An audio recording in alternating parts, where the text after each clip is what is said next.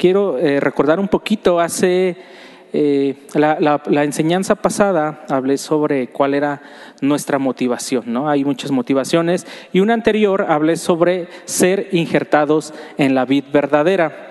Y quiero retomar un poquito este tema y darle continuidad eh, de lo que vamos a hablar esta noche. Y solamente quiero recordar un poquito de lo que hablé en aquella ocasión y hablamos sobre ser injertados en la vid verdadera y de hecho eh, pusimos unas imágenes que ahorita me van a ayudar a poner una imagen para recordar un poquito sobre eh, cómo es un injerto. ¿sí? Rápidamente aquí vemos una imagen donde eh, hay un árbol que lo vamos a llamar que es la vid verdadera, que es Jesús. Tú y yo vivíamos, si, si la Biblia nos dice que tenemos que ser injertados a la vid verdadera, entonces nosotros estábamos pues en la vid donde había mentira, en la vid incorrecta, ¿sí? Pero cuando tú y yo venimos a Cristo, cuando Dios en su misericordia nos permite ver la verdad, entonces Él es la vid verdadera y lo que se hace en un injerto es cortar un pedacito a esa vid verdadera, quitar eh, un pedacito en, en la rama, hay diferentes tipos de injertos y nosotros que somos ese injerto, nos pone sobre la vid verdadera, nos ahí, bueno, en, los injertos ponen ahí todo un tratamiento para que después pueda salir una nueva rama, ¿sí? Así es como eh, rápidamente quiero resumirlo de la, la vez pasada que somos injertados en la vid verdadera. Pero lo interesante de todo esto es que si te das cuenta aquí arriba en la imagen se ve que cortaron esa rama. ¿Por qué? Porque para poder, para que un injerto pueda tomar fuerza, para que un injerto pueda crecer, no tiene que haber absolutamente nada arriba de, ese injerto que pueda robar los nutrientes, que pueda robar las propiedades y todo lo que necesita el, nuevo, la nueva, el nuevo brote para que pueda crecer. Entonces, a partir de este nuevo brote, pues van a salir nuevas ramas. Va a haber un fruto, un fruto nuevo. Y eso es lo que somos tú y yo. Ese nuevo brote en Cristo Ajá.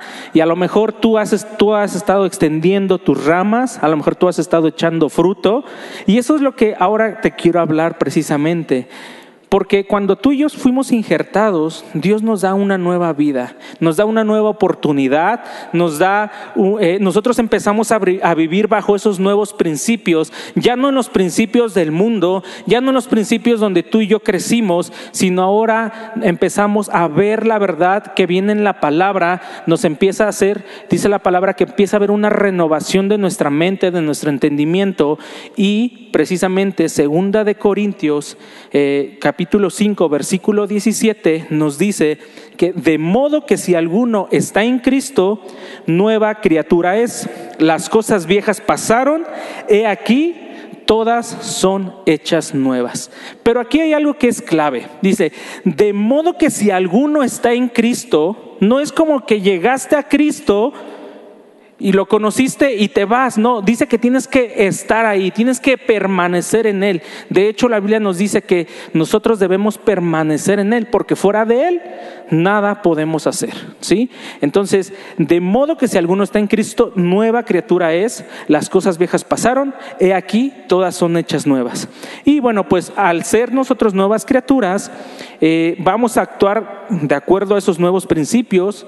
Ahora vamos a tener un propósito en Cristo y también, pues sobre todo, acompañados de Jesús, ¿sí? Y pues somos creados de nuevo, por eso es que dice que somos nuevas criaturas. O sea, Dios no recicla, ¿no? Sino Dios te dice, te voy a hacer nuevo, vas a ser totalmente diferente. Y aparte de eso, Dios nos da un nuevo corazón. Y esto suena bien padre porque tú dices, ay, ahora en Cristo ya soy nueva criatura, ¿no? Pero hay cosas en nuestras vidas en las que Dios quiere trabajar.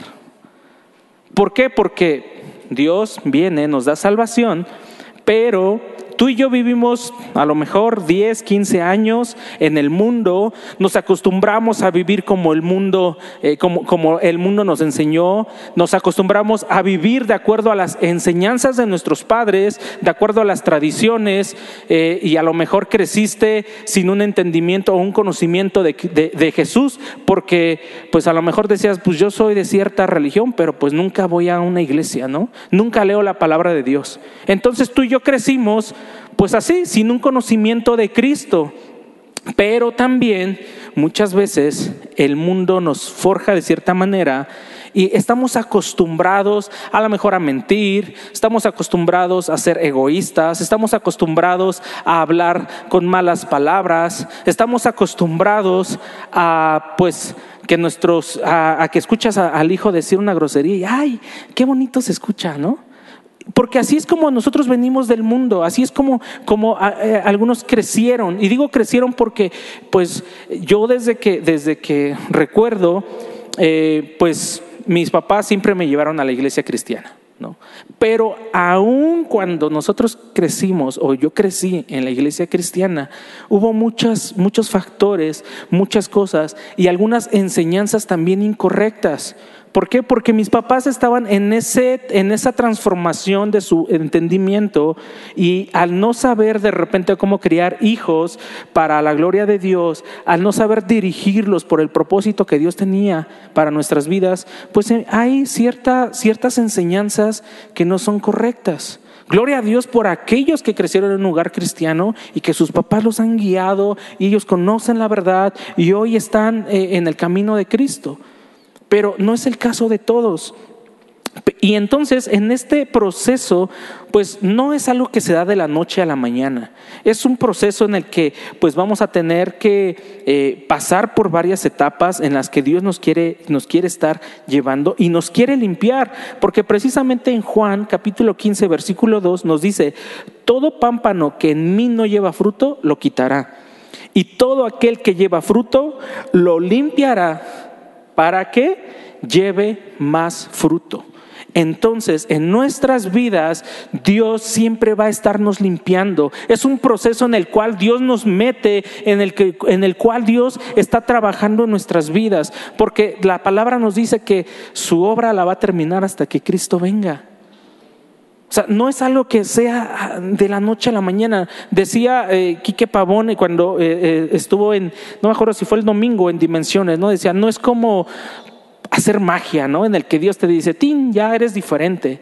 No, es un proceso, porque en los procesos Dios quiere que, que lo conozcamos, Dios quiere que podamos tener un entendimiento más acerca de Él. Muchas ocasiones podemos decir, es que Dios es sanador, porque lo leí en la palabra de Dios y la palabra de Dios es verdad.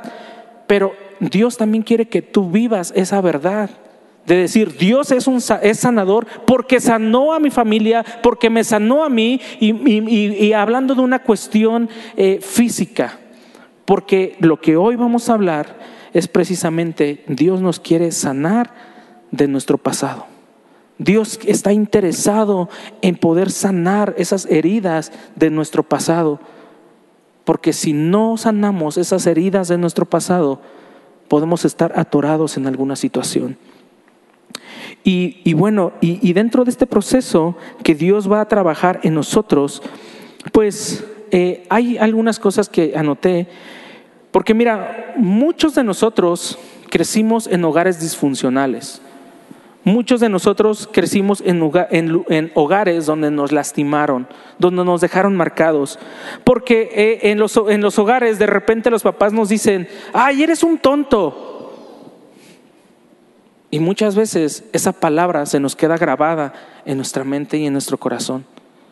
Y cuando vas a la escuela o cuando intentas hacer algo, recuerdas esa palabra que tu papá te dijo, eres un tonto. Y tú dices, sí, creo que sí soy un tonto creo que no lo puedo lograr, creo que no lo voy a poder hacer. O te dicen, ¿sabes qué? Tú no sirves para nada. Y cuando te casas, llega alguien que te dice, tú no sirves para nada, te acuerdas de lo que tu papá te dijo, te acuerdas de lo que te dijeron en el pasado y tú dices, sí, creo que no sirvo para nada. O a lo mejor estabas en tu casa, estaba tu papá, estaba tu mamá, pero te ignoraban. A lo mejor estabas ahí pero ellos estaban en otras cosas. Tenías necesidades y a lo mejor no eran suplidas. Y eso afecta nuestro corazón, eso afecta nuestras vidas, porque empezamos a crecer con la mentalidad de pobreza, empezamos a crecer con la mentalidad de que no nos merecemos nada. ¿Por qué? Porque en casa nunca lo recibimos. O algunos hemos crecido, crecimos eh, en, frente, o sea, en nuestro hogar donde papá y mamá se peleaban frente a nosotros. Y eso, pues, marcó nuestro corazón también.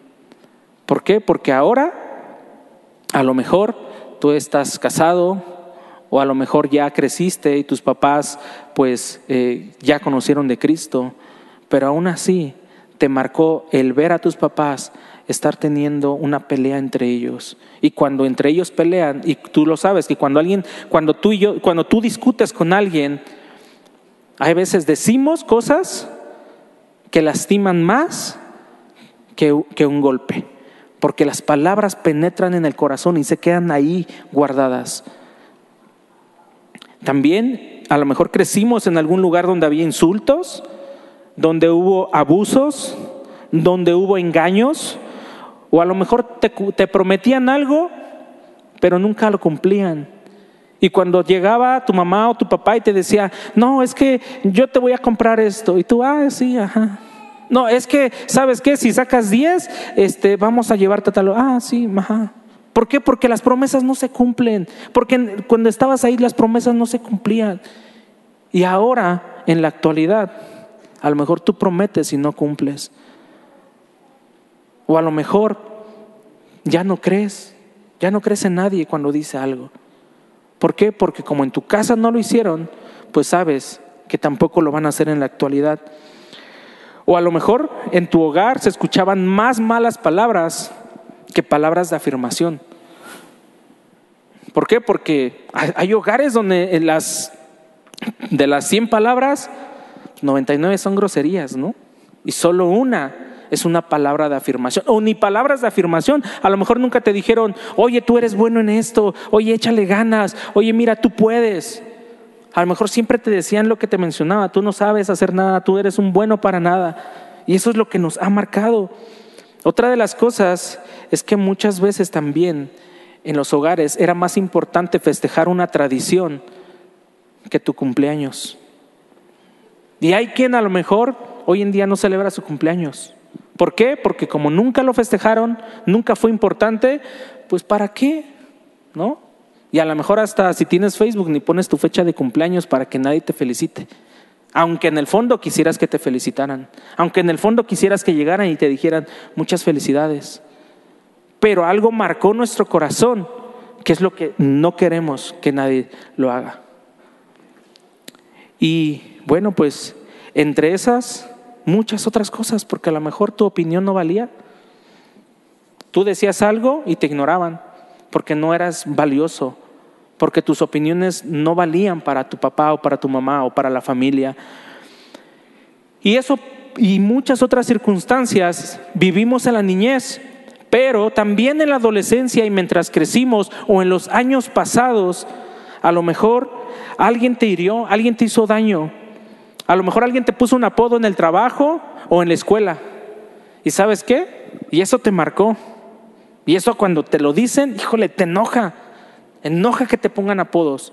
En lo personal, a mí no me gustan los apodos. Y no me gusta poner apodos. Porque a mí un día me pusieron un apodo.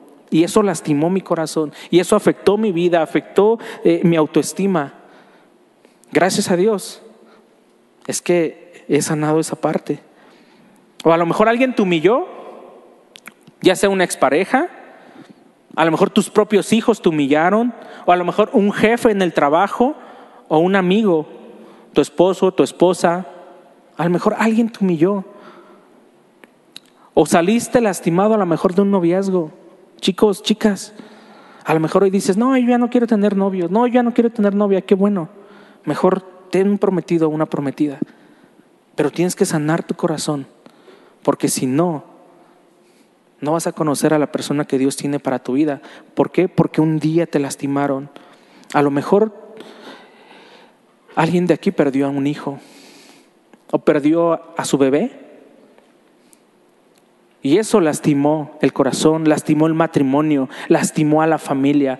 O a lo mejor la mujer que perdió el bebé sigue lastimada, sigue ahí con el dolor en su corazón y el esposo ni cuenta se da. También una de las cosas es que a lo mejor tú sufriste un abuso, ya sea un abuso físico, un abuso verbal o un abuso sexual. Y esas son cosas que también nos marcan en nuestras vidas. O, para ir terminando algunos puntos, a lo mejor tú te divorciaste y ahorita dices, ya no quiero conocer a nadie. No, porque todos los hombres son iguales. No, porque todas las mujeres son iguales. ¿Has escuchado esas conversaciones en el trabajo, en el metro, en el metrobús, donde quiera que vas, donde van platicando mujeres y, ay, no, todos los hombres son iguales, yo por eso ya no me caso, yo por eso mejor nada más este, con el que encuentro ahí en, en, el antro, en el bar y así? O sea, hablan, como dice el dicho, cada quien habla como le va en la feria. O no, no, ni te cases, ¿eh? ni te cases, porque el matrimonio, mira, te vas a acabar divorciando. Yo recuerdo cuando me iba a casar, unos amigos me dijeron, no, no te cases, es lo peor que puedes hacer, es la peor decisión. Y sabes qué, ese día yo sí les dije, pues cada quien habla como le va en la feria, ¿no? Mi convicción es que me voy a casar y hoy te puedo decir que estoy convencido. Son seis años y a lo mejor vas a decir, ay hermano, son seis años, ¿no? Hay quien a, lo mejor ya lleva más de 30 años pero he escuchado gente que lleva más, bueno, está el pastor y la pastora aquí, y bueno, está la pastora, pero al menos nunca he escuchado decir al pastor o a la pastora, chicos, no se casen. Al contrario. Y a lo mejor algunos por aquí, que ahorita dije esto, hicieron su cara así como de, ay, seis años, ¿no? Sí, seis años, pero ¿sabes qué? Que los he disfrutado. Y que sé que hay gente que ha disfrutado su matrimonio. Y que sé que hay gente que dice, sí se puede Sí se puede vivir en un matrimonio. Y a lo mejor tú ya perdiste tu matrimonio. Y hoy eres de los que dicen, yo ya no quiero nada. Pero sabes qué? Dios puede restaurar. Y por último, a lo mejor alguien te estafó, alguien te robó, un amigo, un familiar, tu esposo, tu esposa, tus hijos. Y todo esto, todo todos estos ejemplos que te he mencionado, pues causan en nosotros muchas reacciones, muchas reacciones al día de hoy. Algunos a lo mejor son orgullosos, soberbios, tienen dolor en su corazón y ese dolor se convierte en enojo y ese enojo se convierte en odio y tienen un corazón duro. Tienen vicios, tienen celos, tienen baja autoestima, envidias, mentiras, chismes, tienen, son personas que cometen, bueno, hablan de los demás y tienen juicio contra los demás, o también hay quienes no se pueden expresar, son tímidos, porque en su casa les dijeron, tú no opines. No, pues es que entonces mi opinión no vale y ahora ya no, ya no expresan. ¿Por qué? Porque pues como su palabra no valió antes, pues ahora menos. Hay quienes viven inseguros, todo les causa inseguridad todo están temerosos. ¿Por qué? Porque vivieron una situación en sus vidas que ahora tienen inseguridad. Apariencias. Hay, quien, hay personas que quieren aparentar lo que no son.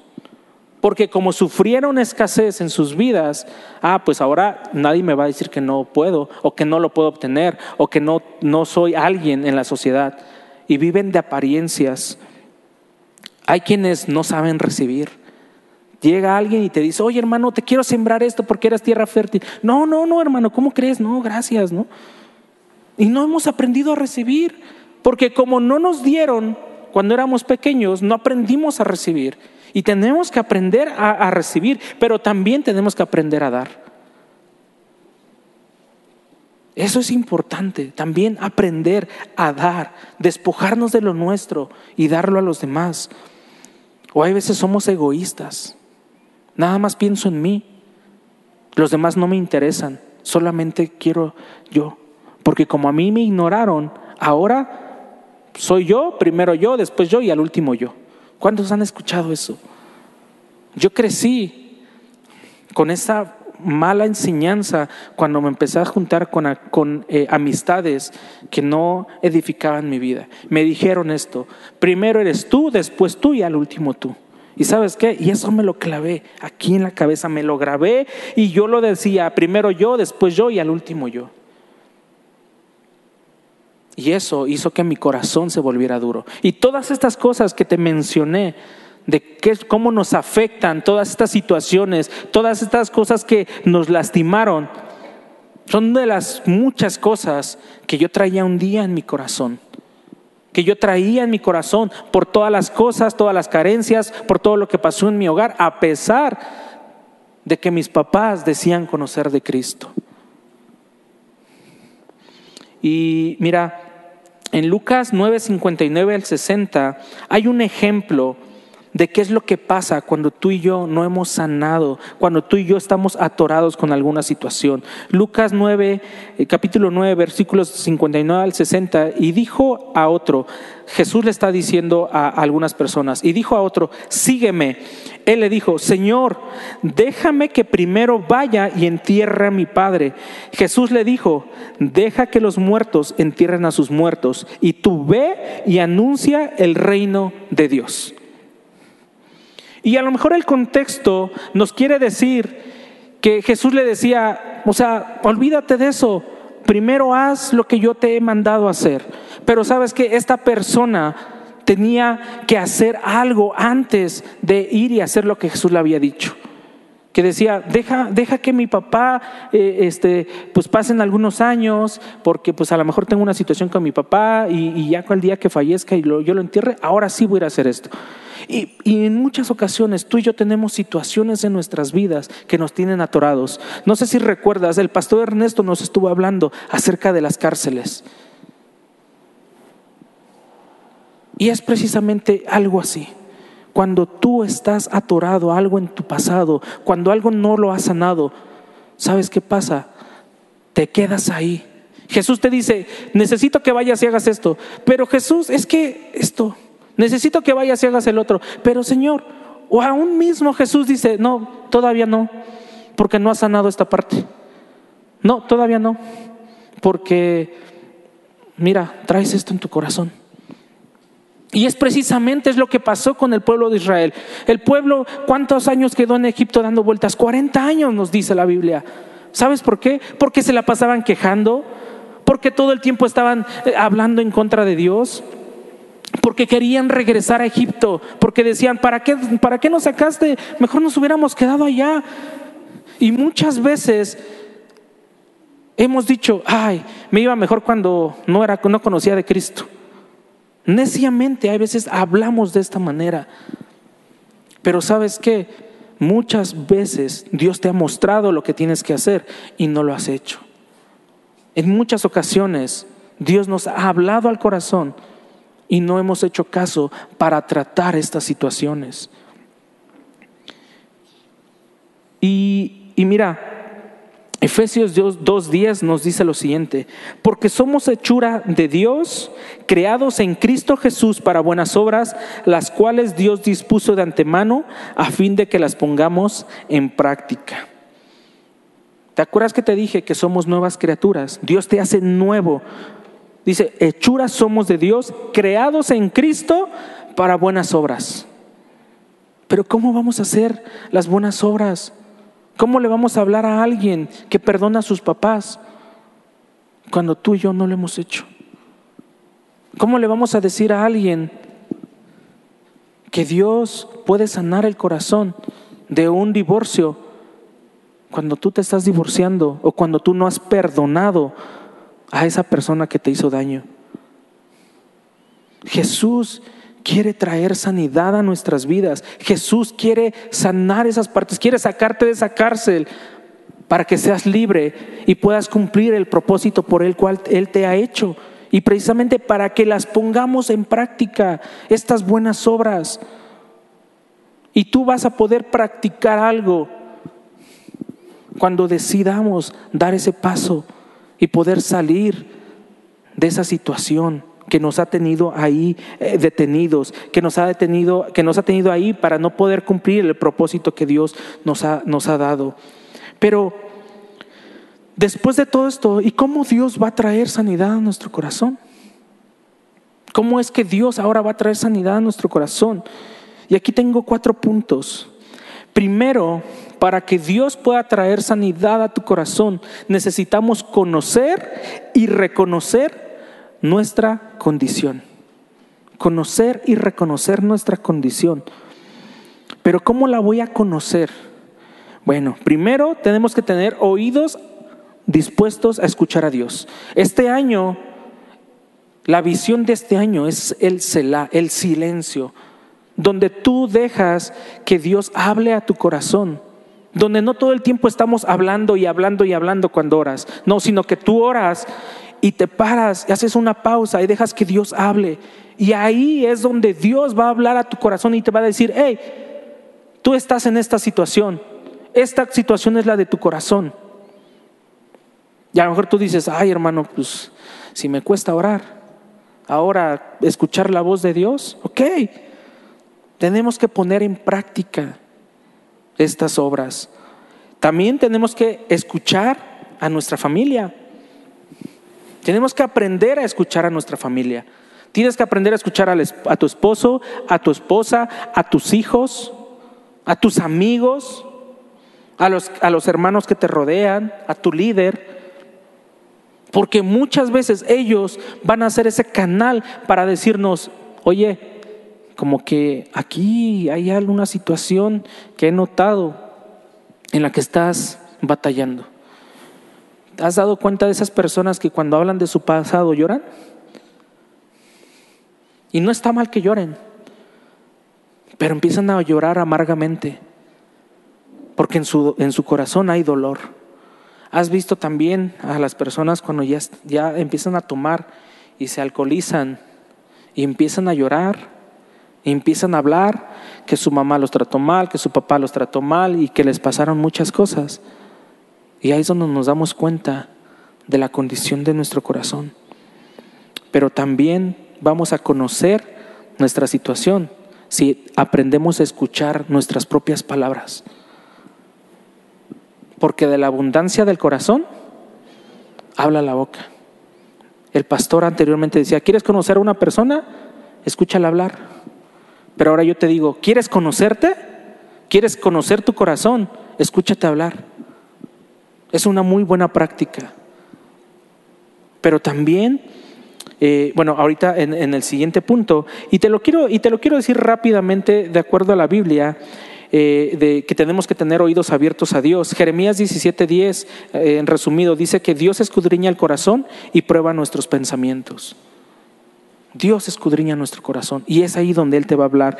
en Santiago 1.19, cuando te decía que tenemos que aprender a escuchar a nuestra familia, debemos ser rápidos para escuchar, lentos para hablar y lentos para enojarnos.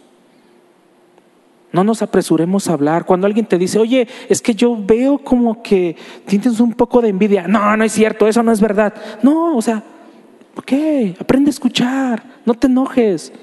Tranquilo, escucha, analízalo. Ok, ah, ¿crees que tengo envidia? Sí, ¿por qué? Ah, porque mira, veo que esto, esto y esto. Ah, ok.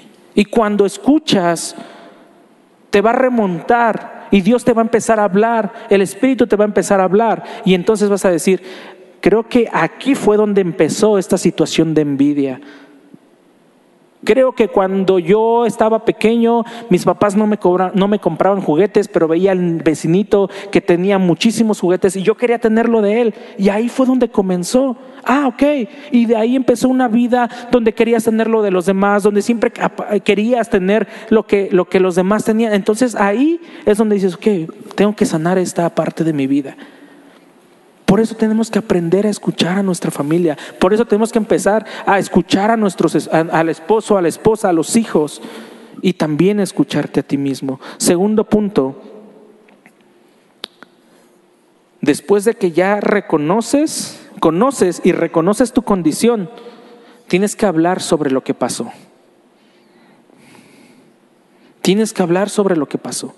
Cuando ya sabes de dónde vino esa envidia, de dónde viene ese enojo, de dónde viene ese dolor, tienes que hablarlo.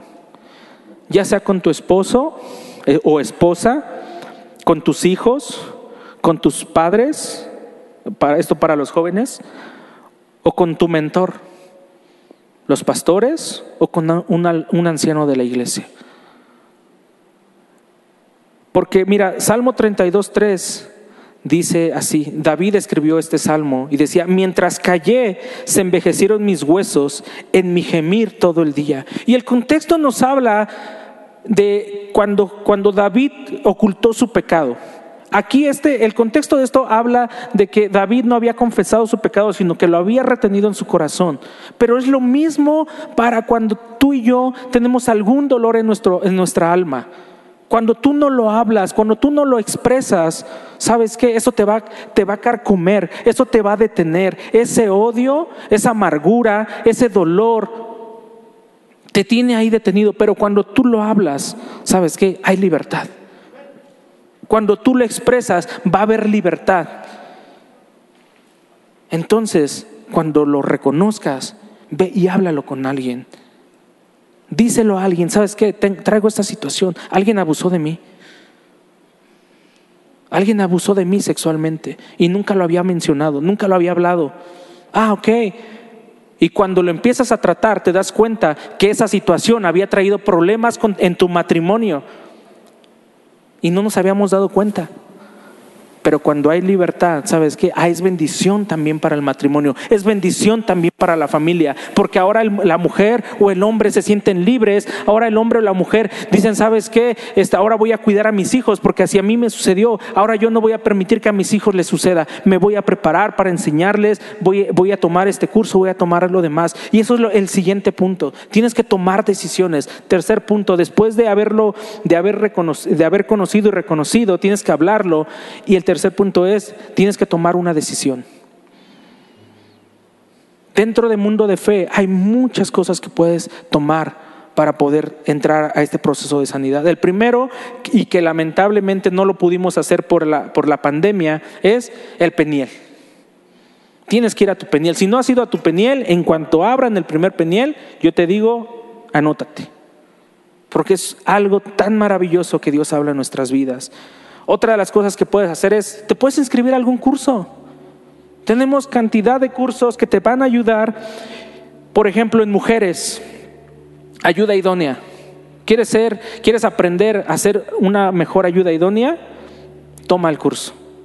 Hombres, mi esposa ya lo tomó y es una gran bendición, de verdad. Porque lo que ellas aprenden, tú lo recibes y lo vives. Y es una gran bendición cuando toman el curso de ayuda idónea. Mujeres en Ramá. Es un curso para mujeres que traen una pérdida en su corazón por algún aborto. Si esta es tu situación, ¿sabes qué? No te quedes ahí sola. No te quedes callada.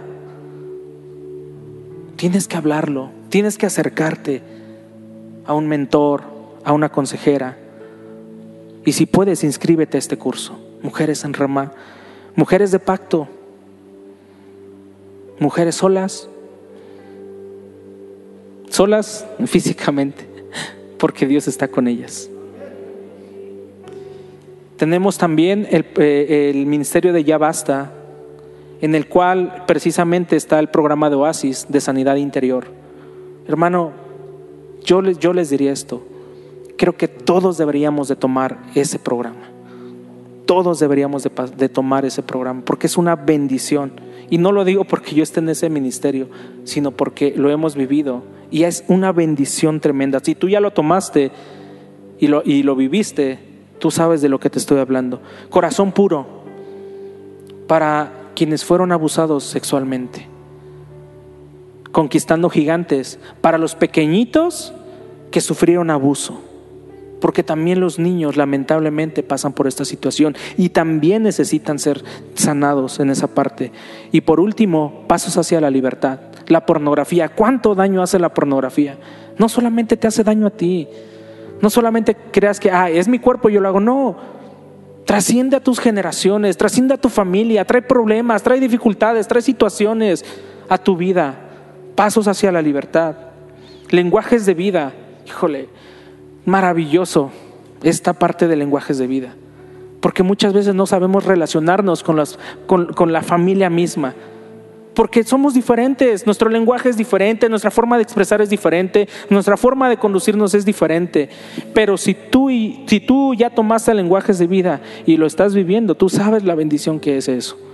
En lo personal, junto con mi esposa lo tomamos hace algún tiempo y, híjole, nos ayudó a entendernos demasiado. Yo soy pensador, mi esposa es hacedora y los hacedores andan de aquí para allá todo el tiempo, todo el tiempo, haciendo algo. Y si te ven sentado se enojan porque tú no estás haciendo algo. Pero ella sabe que soy pensador y dice, ah, ok. Ah, y yo sé que es hacedora, oye, te ayudo. Sí, ya, ya, ahora ya le estoy ayudando. Oye, ya hay que descansar, que... Ah, ok, vamos a descansar. Y ya ahora, este, ah, ya sabe que no estoy serio, sino que estoy pensando en algo. Es una bendición, lenguajes de vida, curso de matrimonios. Híjole. Hermanos, hay mucho, hay mucho donde Dios quiere hablar a nuestras vidas. Curso de matrimonios, qué bendición. Qué bendición es que podamos entrar a ese conocimiento de lo que Dios quiere para cada matrimonio, del propósito que Dios tiene para tu matrimonio. No nada más es que ya te casaste ya y tienes hijos, no, hay mucho más allá. ¿Quieres conocer mucho más de esto? inscríbete a curso de matrimonios, curso para padres. No tengo una opinión aquí porque no lo he tomado, pero yo espero tomarlo pronto, pero de lo que he escuchado es una gran bendición. Curso prematrimonial. Híjole, yo no sé qué hubiera hecho si no hubiera tomado el curso prematrimonial. Le digo a mi esposa, yo creo que ya nos hubiéramos divorciado, ¿no? De verdad, qué bendición es tomar un curso prematrimonial, donde te das cuenta lo que Dios quiere para cada uno y que cuando son uno y Dios está ahí, mira, la Biblia lo dice, cordón de tres dobleces, nadie lo rompe. Entonces tienes que tomar una decisión de hacer algo.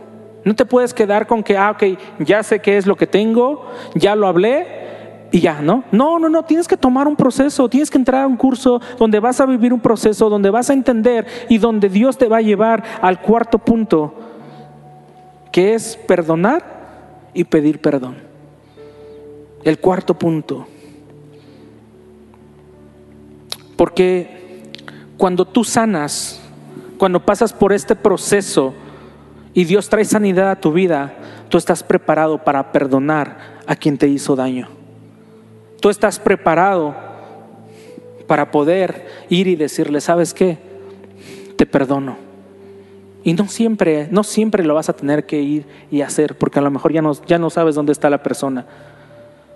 Y eso, ¿sabes qué?